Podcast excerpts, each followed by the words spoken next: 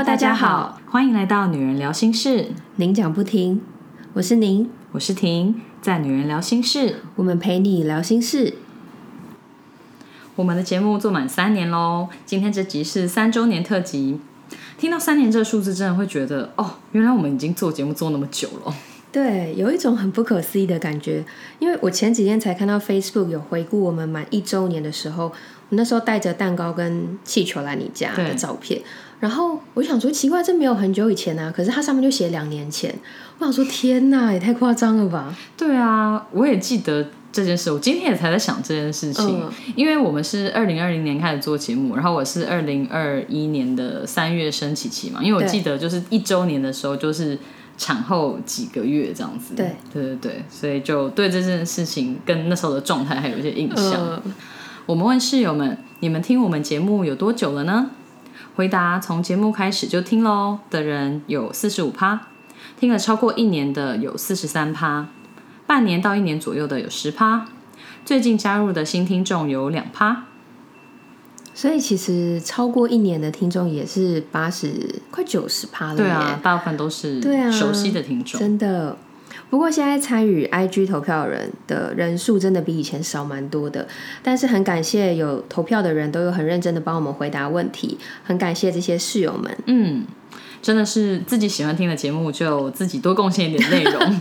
如果大家看了我们现实动态调查的问题，觉得有兴趣，或是对那个题目蛮有共鸣的话，就可以多填答跟回复我们，这样子在听节目的时候就可以听到自己的答案在我们节目上出现。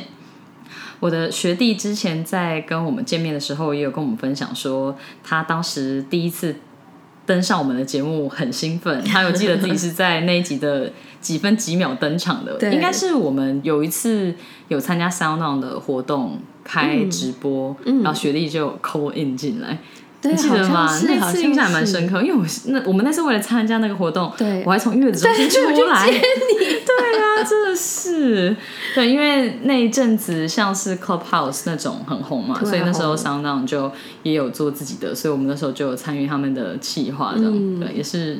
一个蛮特别的经验，对他超可爱的，一直记得自己是几分几秒。对啊，然后他说他跟朋友推荐，就会先推荐他自己有出现的那一 集，我觉得实在是太可爱，好好笑。我们有问室友们印象最深刻或者是最喜欢的集数和原因。室友说，虽然不太记得所有的集数，但是喜欢听不同人的人生经验和背景。嗯，我觉得听大家的分享很有趣。有一些我们采访的人会是我们自己的朋友，嗯，有一些是因为这个节目或是生活中有接触到才新认识的人。有些觉得适合的，我们就会邀请他来访谈。就像我当初有请那个贝卡，对对对，就是做热辣除毛的。美容师来上我们节目，像我觉得这就蛮有趣的。这个就是如果以前没有做节目，你可能在生活中接触到，大家会觉得哦，这个是个很有趣的职业。可是你有自己的节目跟自己的平台，你就是可以邀请他来上，然后也分享给更多的人知道。我就觉得还蛮好玩的。对，那我们也是有透过现实动态调查，听听大家的想法跟生命的故事，所以这个也是大家贡献自己的人生经验来分享给更多的人。还有烂保姆上下集，好像还有后续哦。哦，对，嗯，我们之前在节目里面才有说，雪人跟 C 父找到了新保姆，状况好像不错。对。但是后来，你 说你说，我还说他海阔天空，没想到后来又有其他的问题。我听到的时候也是傻眼，我想说啊，什么真的还有后续？因为他们在节目上就有说，那时候他们没有想要轻易换保姆，就是也有朋友刚刚分享说，换了保姆之后，你就会一直换下去。对，我本来想说应该不太会有这样的状况吧，就还真的有发生，就是居然还有后续。那我们之后再。敲碗他们上节目，如果有想要听这方面故事的人，可以来敲碗一下。我觉得大家会敲，有好多人讲到这个。最近你看，最近是保姆奇遇记，太奇葩了。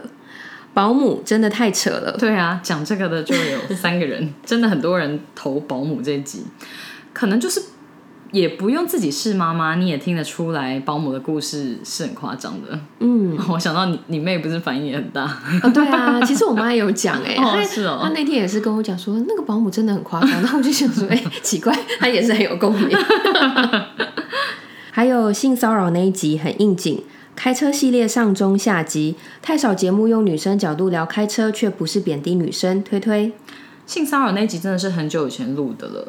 那因为前阵子台湾的 Me Too 运动很盛行，很多人都有跳出来指认当初性骚扰或是性侵害自己的人，而且都是实名制，就是他们都有讲出来，明确讲出来是谁这样。所以跟很久以前流行过的 Me Too 运动都不太一样，因为我记得以前那一次的 Me Too 是，如果你有被性骚扰或性侵害的经验，有些人就是会自己在他的 profile。或是他的动态里面打 “me too”，可是不太会详细的描述出发生什么事情。那时候比较要表达的是，哦，我也有经历过这样的事情，就是有一个共鸣，而不是像这次整个爆料到很夸张这样子。对啊，所以嗯，我们也有透过我们 IG 的现实动态来。帮大家复习一下这集，就是因为我们曾经有做过这个题目。那我我觉得这真的也是很有意义的集数，就是当初做了，那其实它就是一个社会议题跟存在的问题，或者是一个性骚扰线因人而异，这个是也是需要一个可以被强调的观念。所以我就觉得说，哦，真的，那就是后来又有碰到类似的事件的时候，你就可以，嗯，其实你也曾经有做过一个记录，那就是可以让大家去回顾这一集。然后也有一些人当初跟我们分享他的故事嘛，所以我就觉得，嗯，这集也是很有意义。对啊，我记得那时候是我朋友传来一个台北市社会局的调查，请我帮忙填。然后填完之后觉得，哎，这个主题很值得可以跟大家聊一下。那时候你 tag 之后，我才发现，哦，十八集耶，真的是很早很早之前的事情。对啊，对。可是 我刚刚又听你说，你说前阵子台湾的 Me Too 运动很盛行，然后我就觉得，啊，其实我最近有在想说，就是。会有一种很可惜，或者是会有一种担心，就想说会不会后续就是又有很多社会新闻爆出来，然后这一些就又不了了之，或者是又又被盖掉，我就觉得网上不是都有那种图吗？嗯，就是啊，谢谢谁？对对对，就是那些加害者一个接一个，那就是有下一个人出来的时候就洗掉上一个人的新闻，这样我觉得。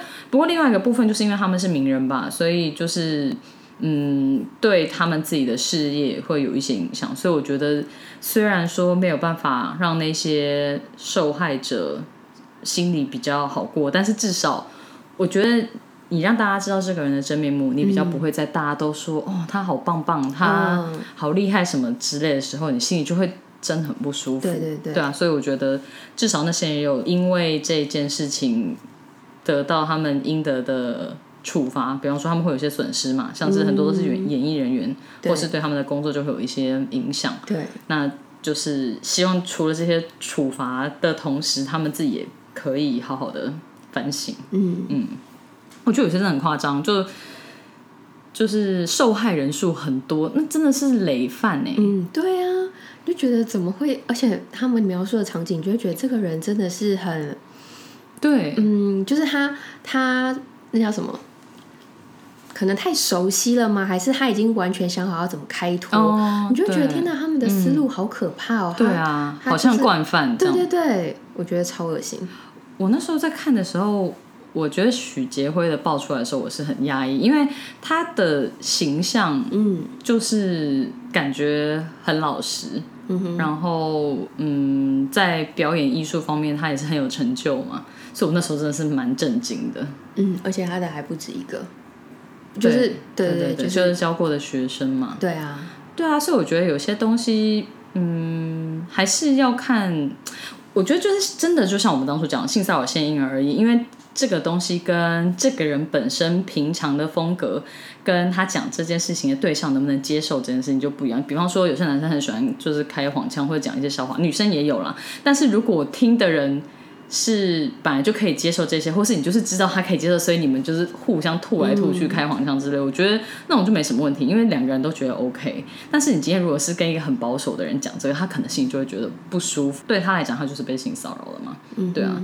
那我觉得像黑人，我觉得就是嗯，虽然这些爆料，没有实质的证据，但是我就觉得你看那些故事描述的那么完整跟那么具体，你就觉得这真的很难是编的，因为你、啊不然的话，你真的是一个很有创意的编剧，你才有办法这样子，或是里面写的一些话，或者是讲的话跟风格，你就觉得说。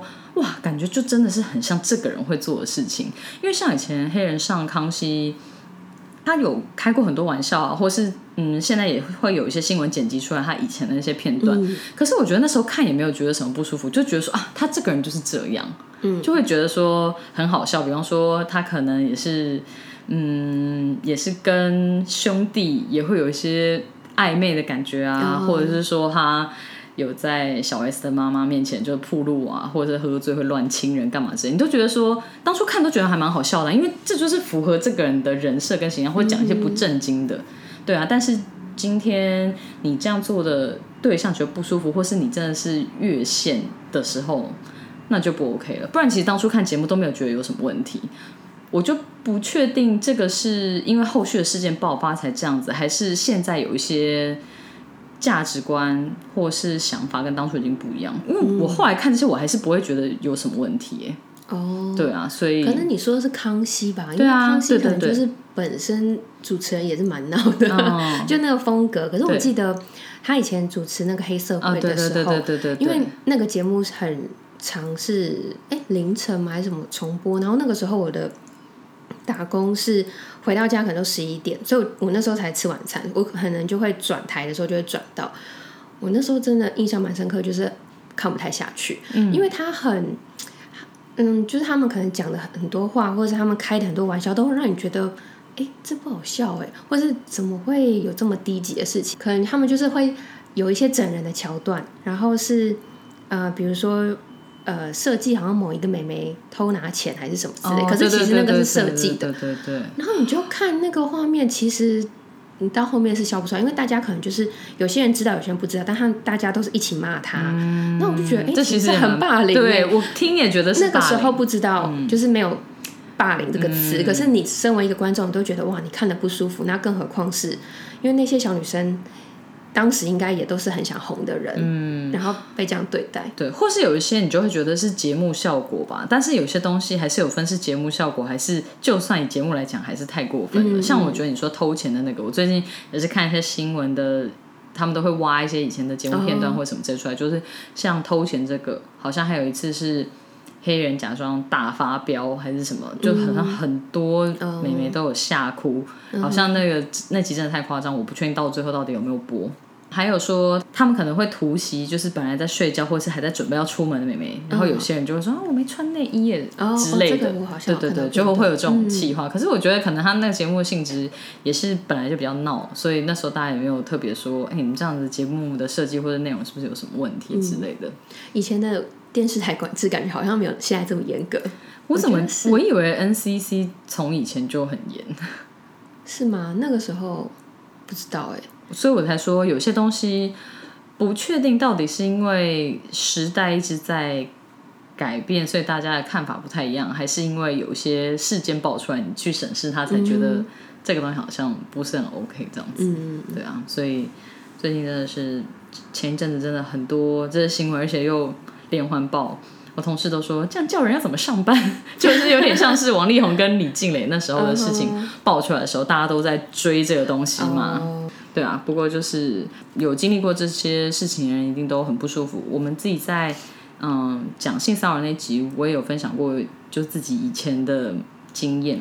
对啊，所以我觉得，嗯，有人出来指认或是站出来讲这件事情，我觉得确实可以让一些人得到抒发，或者是说不要再让其他人受害，或者是说也是让本来爆料的人知道他并不孤单。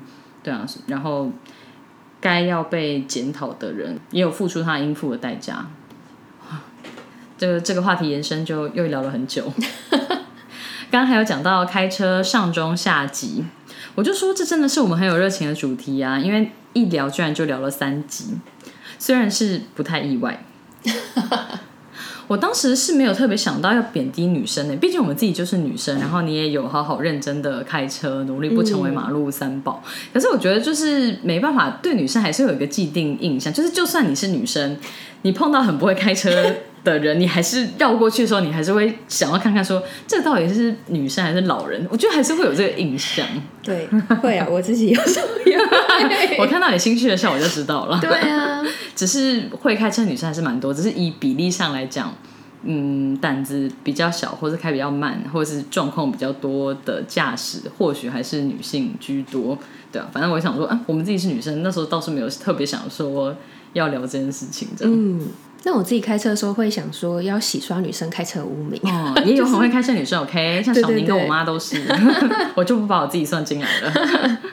所以我听到有人选开车集数，我蛮开心的，因为那时候就算录了三集，都还是觉得有没有讲完的感觉。嗯，可以无限的聊，对，而且我最近开车遇到什么事，我就想说，哦，好想讲，你可以之后再录一集啊。到底是想说，怎么又要聊开车？对，你知道，像我刚刚来你家的路上，我就遇到不止一台车有这样的状况，然后我就觉得我最近很常遇到那种会突然减速的车，嗯哼，或是嗯，可能就他在自己的世界里吧，我真的很讨厌这种，因为我来你家路上会呃有一些是我要开最外侧，然后换交流道的，结果就最外侧很容易是有其他的支线切进来的嘛，汇入的，然后就发现，通常那种状况就是，要么就是你让他，要么就是他在后面自己切进来。那那个状况就是前面都有车，然后他就硬要切，我想说好吧，那就让你切。就他切进来之后，他也不加速。我想说，Hello，这高速公路，你能不能开个五十什么意思？前面他前面的车已经开了老远，然后因为旁边车道都有车位，就是过不去。我超火的，我想说你是当是你家前面路口在开车，是是看得出来，我觉得你眼神里有火光。我真的觉得很火。然后因为我昨天回家也遇到那种，因为通常我们看到红灯的时候，你就会差不多抓一下那个距离，然后开始减速嘛。然后那台车呢，它很妙，它开在我前面，它就是抓了一个非常长的距离，它就停止了。嗯，我想说，哎、什么意思？你前面还有两三台车的空间，你现在停，而且它就是突然的，就是直接停，它也没有要给你减速的停，我真的超不爽的。我想说，搞什么？就是我只是想回个家，然后为什么就是还要被你拖延时间？嗯，我就觉得天哪，我脾气好差哦。可是我又好想把这件事情讲出来。而且最近不是就是那个法规有改，就是礼让行人这件事情，所以现在大家呢就是在绿灯的时候，如果要右转还是什么的，就是刚好行人要过，大家都会乖乖的停下来让他们过。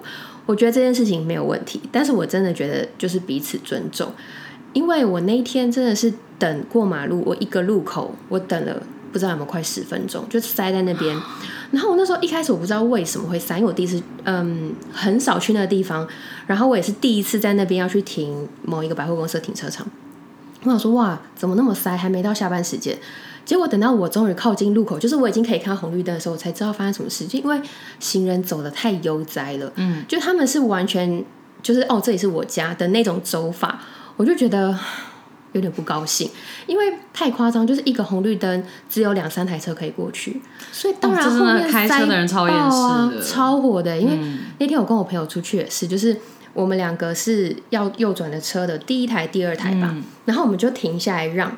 但是你知道那个行人，他就是边走路边吃鸡蛋糕，然后他是一家人，就是爸爸妈妈还有小孩，他就走，他就自己插了一个鸡蛋糕吃，然后走到马路中间的时候，他可能觉得很好吃，他就再停下来哦，他就插了一个鸡蛋糕给他老婆吃，然后就问小孩要不要吃。然后我想说，哎、h e l l o 你们站在路中间吃什么鸡蛋糕？给我滚过去！我那时候是超火大，我想说，怎么会有这么没品的人呢、因为我就觉得你过马路，不管今天车有没有要让你，你过马路，马路就是一个危险的地方其方。实是啊，你应该要赶快过去，就是赶快过去，而不是说哦，现在大家都让我，我可以这边就待到最后一分一秒，我真的很生气。对，对，然后还有我那天跟我妈一起开车，然后我们要左转，左那那时候的就是行人通过那个灯是红灯，行人不可以过，我就看到一个中年的阿姨，她就过了。而且她很可爱，她就是过的时候，她还举手，就会让人家说：“哎、我要过马路哦，就是小心。”但是不要撞我，不要撞我，那个时候根本就不是他可以过马路的时间啊。然后我妈超傻，我妈说她举什么手？现在又不是可以过的时间。我说对呀、但能怎么样？你又不能直接开，你就还是得让他。然后我就觉得非常的火大。我不知道为什么，我不知道是不是因为最近可能这个规则重新被对，就是大家开始就是非常的遵守这件事情，然后你就会更去放大检视这些路人，嗯，你的意思是 这些说，用路人。大家行人的权益比较有被保障，但是不代表你可以滥用。我觉得过马路还是要小心，快快的过。快快的过，不要玩手机，不要吃东西，真的是很生气。室友说对好多集都印象深刻，多到这边打不下，但印象最深刻的应该是您的妹妹惊人的自制力。哦，我妹的集数播出之后，时不时就会收到类似的反应，我自己是觉得很欣慰。欣慰的部分是这些室友们让我有一种同温层的感觉。真的就是啊，果然不正常的不是我。没有啊，就是您的妹妹真的是非常非常的自律，她是另外一个等级的啦，没错没错，对对对我觉得确实是耶有一种。他来节目上讲故事，你就叫大家当公道伯，说：“哎，来评评理啊！这件事情到底是谁比较有道理啊？” 大家都觉得很夸张，你就想说：“哦，我的同温层好温暖。那到时候要翻白眼，又又讲我”不会啦，流量密码呢？OK，讲美乐蒂和叶阳书籍的那一集，哦，很高兴有室友喜欢这一集。我们那集是在讲流产跟失去小孩，所以它是一个比较沉重的话题。当初有想说，应该有不少女生都有经历过，但是因为这是一件很伤心的事情，所以很少被公开的讨论或是分享。那我们就是借由我们读到叶阳的书《我所受的伤》，还有美乐蒂的广播间的 podcast 去分享他们的经验，也让大家知道要怎么样陪伴流产的人。那就是希望可以帮助这些人度过难过的时光。嗯，讨论流产那一集，因为自己也正好经历到，边听边哭。嗯，真的辛苦这个室友。嗯，我觉得这真的是想到就会觉得很难过。那也请室友好好照顾身体，以自己的身心状况为主。等到以后准备好了之后，如果还是想要再有宝宝，再好好的迎接他的到来。童年玩什么？勾起很多童年的回忆。哦，这个也是一做就做了三集，我也是傻眼，我没有想到这个会要拆上 中下。我现在都跟您说，我们的节目最最最基本盘大概就是半小时，因为我们都会延伸聊到不同的内容或话题，或是讲了一个东西就停不下来，所以我觉得现在真的是不用担心脚本太短。你就记得我们节目一开始录的时候，好像有的时候还是会觉得说啊，这集会不会有点短之类的？会啊，嗯就是为了不要那么短，然后就觉得好像努力要在脚本上面再生出一点别的内容。我觉得可能多少有关系，是我们节目最一开始比较多是分享我们自己的故事，那时候还没有都融入室友的经验，或是问问看大家的想法，所以有的东西你要讲自己的故事或自己的观点或看法，可能它的内容就不会要录到那么长，嗯对啊。但是只要加入大家的想法，就是都会有个基本盘这样子。对对啊，所以我们现在就说，有一些东西虽然大家没有很回应的很热烈，但是因为我们想要做这些主题，一定都是有一些灵感或者有一些感触嘛，所以至少我们都还是有自己的东西会跟大家分享。对，而且像童年那一集，其实我们没有想到讲童年的事情会讲到这么嗨。嗯，写脚本的时候是觉得很好笑，但没想到聊起来就是又延伸了超级多，就像你说的，就停不下来。对，然后那时候我就想说，哇，自己好像变成那种话当年的大人 了就讲当兵的故事 之类的。对，我觉得会有一点这种感觉，就是以前刚出社会的时候，因为自己还是比较年轻的嘛，所以有一些职场上面的前辈在聊天的时候，他们就会说：“哎呀，你不懂啊，这不是你年代的事情啊。嗯我们现在其实讲我们自己年代的东西，不到三十岁的人可能也会有一点疑惑，或者想说：“嗯，你们是在讲什么？” 我就想说：“哦，真的就是，嗯嗯，我们都长大了。”真的，但我还是觉得，嗯，像我自己，我是不会说，哎呀，我们都那么老了，或者什么之类的。因为我觉得这种东西，你越讲，就会越去显化这个东西。我就不用强调这件事情，就是大家都有自己的年代，可是我就不需要一直强调自己年纪大。我就讲着讲着，你好像就是真的会更老的那种感觉。真的耶。嗯，我也是不喜欢，应该说我也我也不会这样讲，但是我有看到就是有那种比我小个可能一两岁的人，我不知道为什么他们好喜欢讲说，就是他们会自称自己是老阿姨。对，我说老人家，我说你有什么事？然后对我，说哦，好吧，如果你把自己定位在那边，那就 OK fine，就是你的选择啊。是是，可是我就觉得真的不用这样子讲。对呀、我也在想说，拜托你是年纪有多大呢？有有必要就是要做出这种区隔吗？对啊，对，所以有的时候听到人家讲说啊，都那么老了，或者什么啊，就是老人家早点睡或什么之类，我就说不要这样讲。可是真的发生那些，也觉得不用这样子讲。你好好，你会就是跟他讲，我就想说，哦，嗯，我直接不讲。有些人就说啊，人老了就是要早点睡啊，干嘛干嘛之类的，就都会有这种思想。我说，哎，不要这样，不要这样，大家都还是年轻人。真的。婆媳问题，因为婷表现实在太好，嗯，感谢肯定，这真的是我当初觉得很值得分享的事情，就希望可以给媳妇们一些勇气。嗯，我自己也是觉得那些事迹很值得整理起来跟大家分享，我们才会在节目最一开始就聊这个主题嘛。对，嗯。所以大家印象也很深刻，因为现在有另外一位室友说婆媳问题，还有婷婷的感情故事，对，这些都是很早的集数。一开始我们真的是聊比较多自己的故事跟生命经验，就是有点像是哎，来个自我介绍，让你们知道我们是什么样的人，跟经历过什么样的故事。那我后来想想，也觉得可以透过声音去帮这些故事跟以往的经验去做一个记录，其实也很有意义。嗯，那以后就是大家想要重温我们的故事，或者是想念我们的声音，就可以透过 Podcast 来回味。就像我之前讲，就是美乐蒂的广播间，美乐蒂就有在上面说，他们之前都会要追求节目很好笑，但是他这一季开始，他就想要不要刻意去追求这件事情，因为他做节目的初衷就是想要把他跟朋友的互动。就是录起来，我觉得确实也是这样子啊。我之前其实就是觉得说，哦，好像可以有自一个自己的平台来分享一些我们自己的想法跟故事。可是你也讲了自己很多过往的经验，或是不会随便跟别人分享的故事嘛？就像你嗯，当初有分享说生病或者身体不舒服的故事之类的。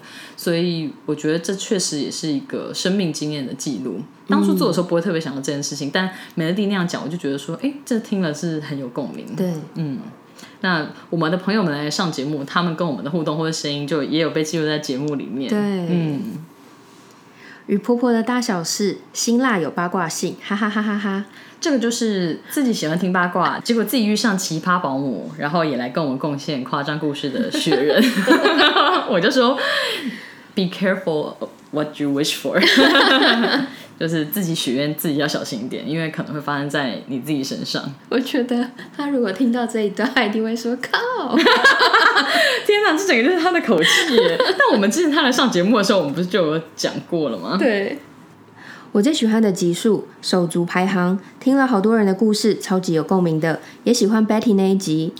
我对手足跟家中排行那一集的主题也是很有印象，因为大家真的都跟我们分享好多故事哦，嗯，所以听大家分享也觉得很有趣，就是各种手足之间的相爱相杀，对，或者是小强 有说他差点被他姐夹死还是什么的，我就是想到这，对啊，这真的是他后来跟我们分享，这真的是令人印象深刻的故事。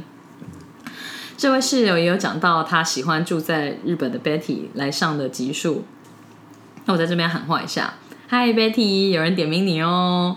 我就用这段话来测试 Betty 有没有听这一集，因为他如果有听到的话，他一定会来跟我说。他上次就有跟我说，他敲完我们日本旅游的下集，就是讲我们去景点的。我想说，哦，我们最近那个库存集数有点多，因为最近访谈比较多，然后嗯，我们自己写的内容也还有一些东西，所以。日本旅游的这个就有列到排程里面，不过就之后再分享或者再整理，因为我跟小宁又要回去翻我们的照片跟记录。我觉得大概就是在三月之后的六个月，就大概九月的时候有机会上这个级数。哦，那还不错啊！我原本还想说会不会等到年底嘞，也有可能啊。我们不排除这个可能性，毕竟我觉得。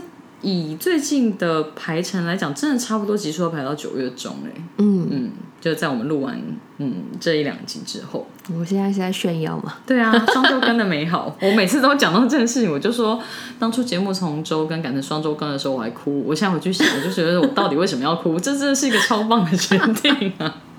不过因为我最近才有跟。嗯，同事聊到这件事情，然后我就觉得当初我哭也是很有道理啦，因为我那个就是产后的一个时期，我觉得那时候产后荷尔蒙可能也很旺盛，那你又觉得因为照顾小孩很累，睡眠不足，情绪控制没有很好，跟你觉得好像因为生了孩子之后少了很多时自己的时间，然后就会有一种自我被剥夺的感觉。那节目要从周更改成双周更，我觉得也是我做的一个牺牲跟妥协。所以我现在回想，我还是会觉得，我还是蛮懂那时候我为什么会哭的。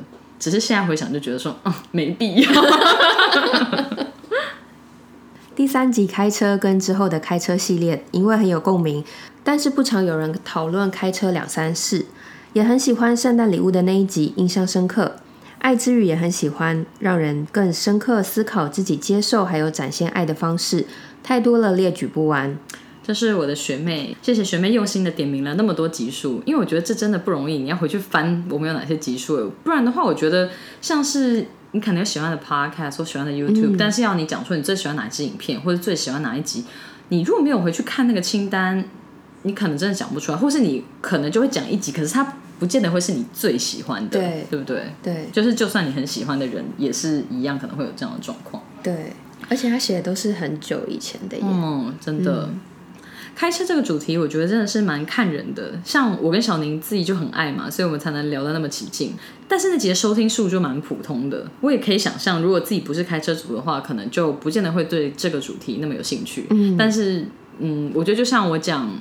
育儿或是一些东西一样，就是你如果是有这身份或对这主题有兴趣，你听就会超有共鸣。但是它可能就不是一个很广泛的大众会比较想听的内容。嗯，那交换礼物那集做起来也是真的很有趣。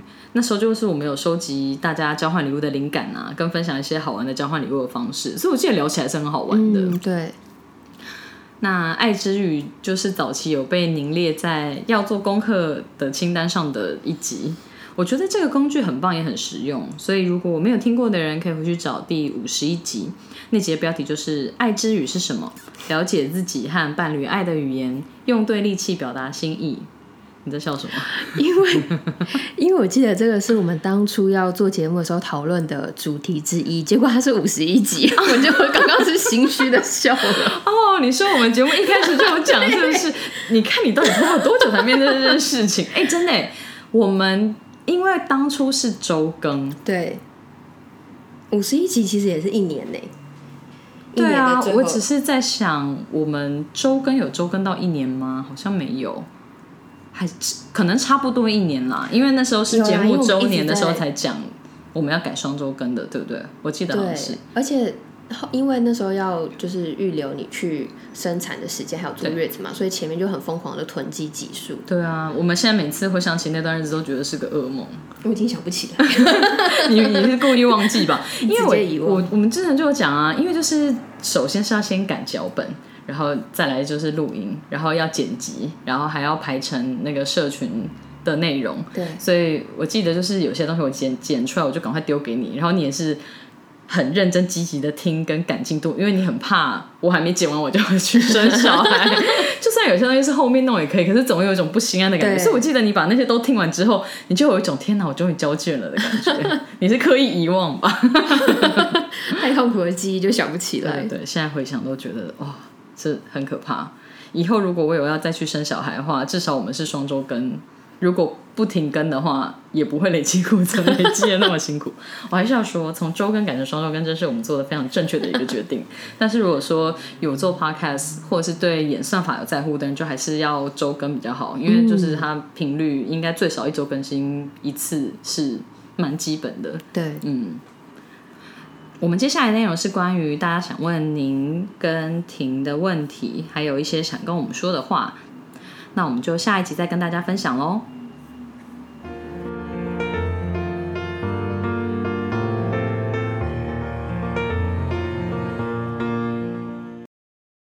我最近在录节目的时候，会觉得好像有的时候我会想到某些事情，或是有灵感要聊，好像这件事情在我身上发生还是比较多，对不对？嗯嗯嗯，对。或者是你就说这个你要不要聊一下？就哦，好啊。你 说我会指什么？我除了自己有灵感之外，我还指定题目给你。有啊，像那个什么，一直主要就是书吧？没有，还有那个什么？我知道，我知道那个人际关系经营。对，可是可是你看这个到现在还没有出来啊！因为我一直觉得这到底要聊什么？你就说有啊有啊 有啊！你之前不是有自己说你有收集一些事迹吗？完蛋了，你知道吗？我现在真的觉得不赶快写下来，我根本就不记得。我应该有留在我们的聊天记录里面。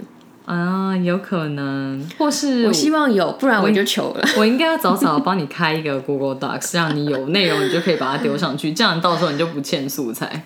你应该就是自己写一些简单的关键字，但是不能简单到你到时候看又忘记你到底是写什么，因为我。们回去讲之前的集数，我就是想，也是因为室友们讲到，我才想到，哦，对啊，就是性骚扰那一集，那集就是因为你，所以我们才会去聊，那就是也是你从生活中得到灵感，因为你填那个东西，嗯，所以它变成我们一个在节目上聊的主题。但是后来就是一个很有意义的东西，所以我觉得真的确实我们产出的东西很多都是跟我们的生活或是生命经验有很大的关系，所以真的灵感都是要从生活中去找，这样子才会。有东西有共鸣，这样对，嗯。如果你喜欢我们的声音、节目内容或我们分享的心事，欢迎订阅这个 podcast。如果你是用 Apple Podcast 收听，请给我们五颗星的评价，给我们鼓励哦。